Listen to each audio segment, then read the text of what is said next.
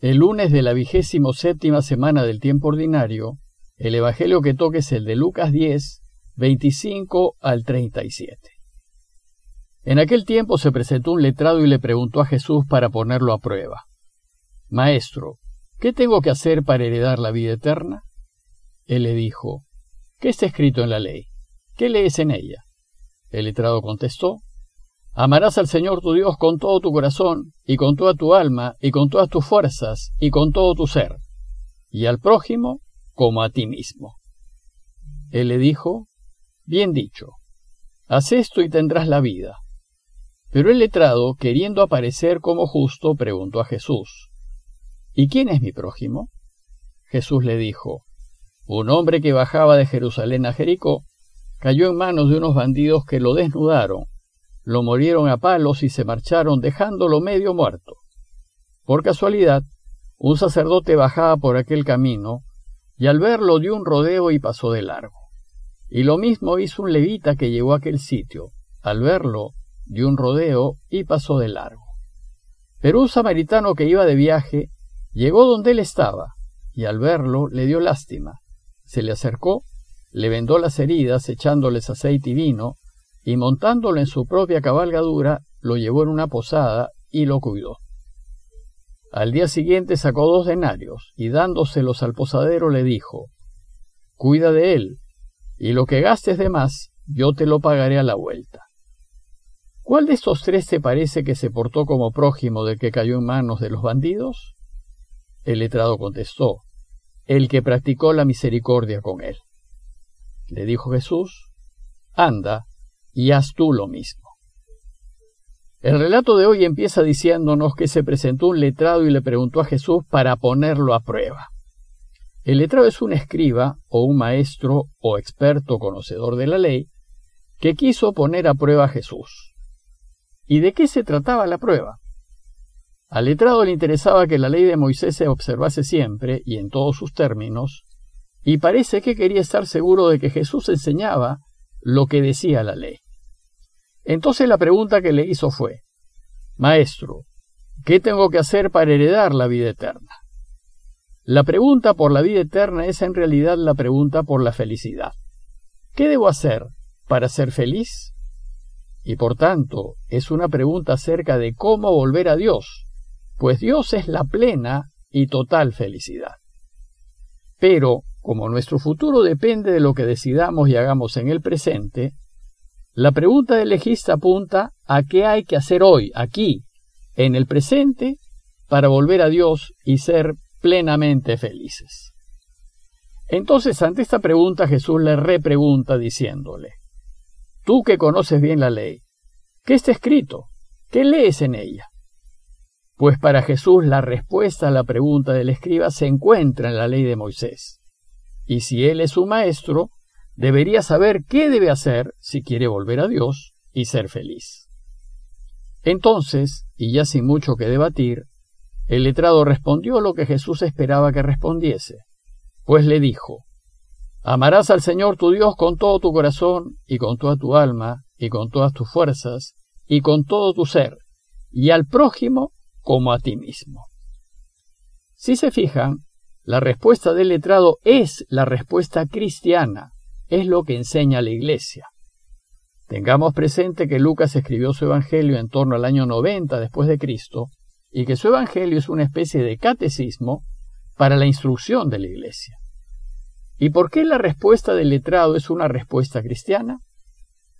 Porque si bien lo dicho por el letrado se encuentra en la ley de Moisés, no todo se encuentra al mismo nivel así como lo afirma el cristianismo.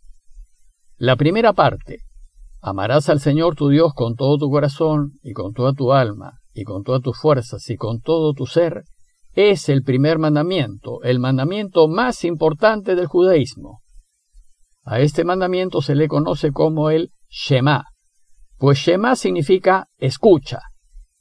Y así es como empieza el primer mandamiento. Escucha Israel, el Señor es tu único Señor y lo amarás con todo tu corazón y con toda tu alma y con todas tus fuerzas. Bueno, pues el Shema es para los judíos como nuestro Padre nuestro. es oración cotidiana y principal. Y para quienes seguimos a Jesús, sin duda, observar el primer mandamiento, es decir, amar a Dios sobre todas las cosas, es lo que debemos hacer siempre. Pero, la segunda parte, amar al prójimo como a ti mismo, si bien también se encuentra en la ley, se trata de una norma secundaria y marginal. Dice Levítico 19:18, No te vengarás ni guardarás rencor contra los hijos de tu pueblo. Amarás a tu prójimo como a ti mismo. Sin embargo, prójimo se entendía como limitado a los hijos del pueblo de Israel. Ahora bien, lo que enseña Jesús y el cristianismo es que esta norma secundaria de la ley de Moisés es sumamente importante y debe estar al mismo nivel que el primer y principal mandamiento. Pero además, que debemos aplicarlo a todo ser humano, sea amigo o enemigo. Por eso ante la respuesta del letrado Jesús dijo, Bien dicho, has aprendido bien la enseñanza cristiana, es decir, aquello que nos permitirá vivir para siempre en felicidad total, es amar a Dios sobre todas las cosas y al prójimo como a uno mismo. Pero es necesario aclarar quién es el prójimo, porque la ley de Moisés sostenía que el prójimo es sólo aquel miembro del pueblo de Israel que se encuentra en necesidad. Entonces, dado que prójimo puede entenderse limitadamente, Lucas nos cuenta una parábola de Jesús que sólo se encuentra en su Evangelio y que se la conoce como la del buen samaritano. Primero notemos que en castellano la J y la X pueden ser intercambiables, como sucede con las palabras México o Texas o Jimena. Por tanto, prójimo es el que está próximo a uno, cerca, al lado de uno. Y Jesús nos va a enseñar que el prójimo es todo aquel que está cerca y que se encuentra en necesidad, aunque sea extranjero y aunque sea nuestro enemigo. Y para ello, para responder a la segunda pregunta del letrado, Jesús cuenta esta parábola.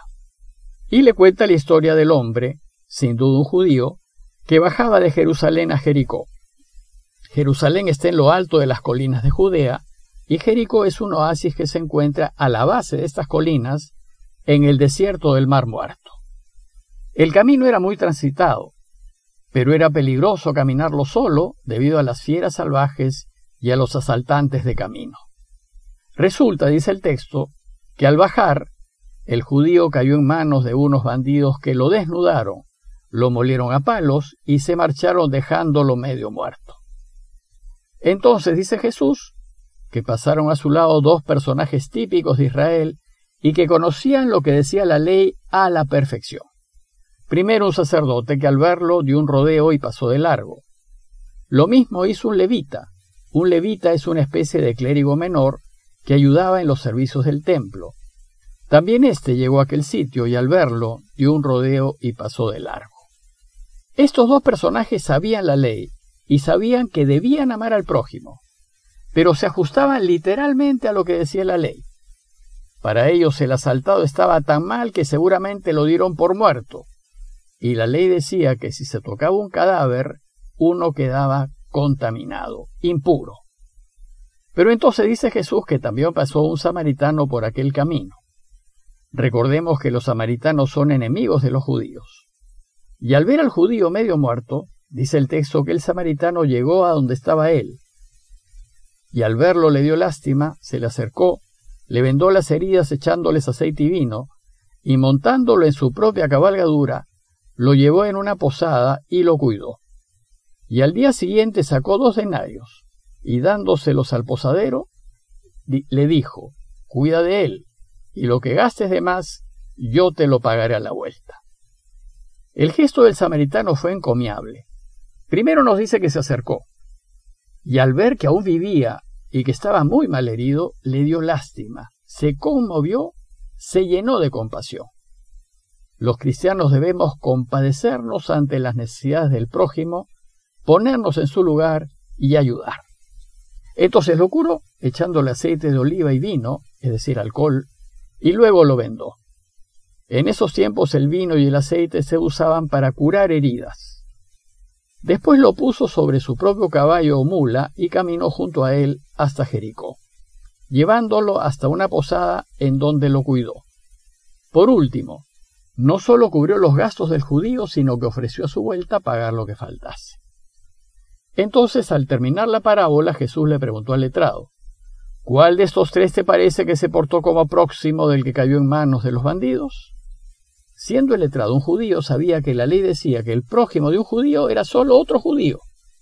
Pero ante la claridad de la parábola que le contó Jesús, el letrado contestó, el que practicó la misericordia con él. Pues la compasión y la misericordia es aquello que sustenta toda la ley y los profetas.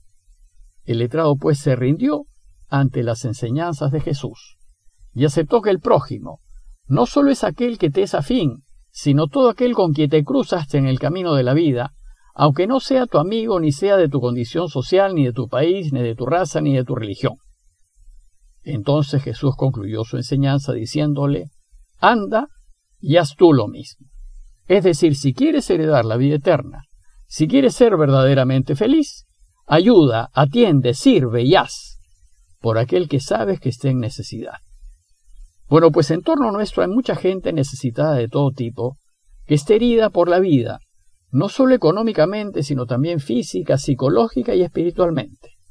Como seguidores de Jesús, debemos preocuparnos de ayudarlos, de hacer el bien sin mirar a quién, y dar una mano a todos con quienes nos encontramos, en la familia, en el trabajo, en las actividades, en la calle.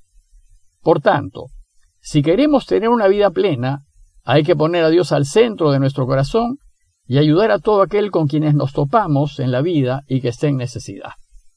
Pidámosle pues a Dios que nos dé un corazón compasivo, un corazón que se conmueva ante las necesidades de los demás y nos empuje a hacer algo por ellos. Parroquia de Fátima, Miraflores, Lima.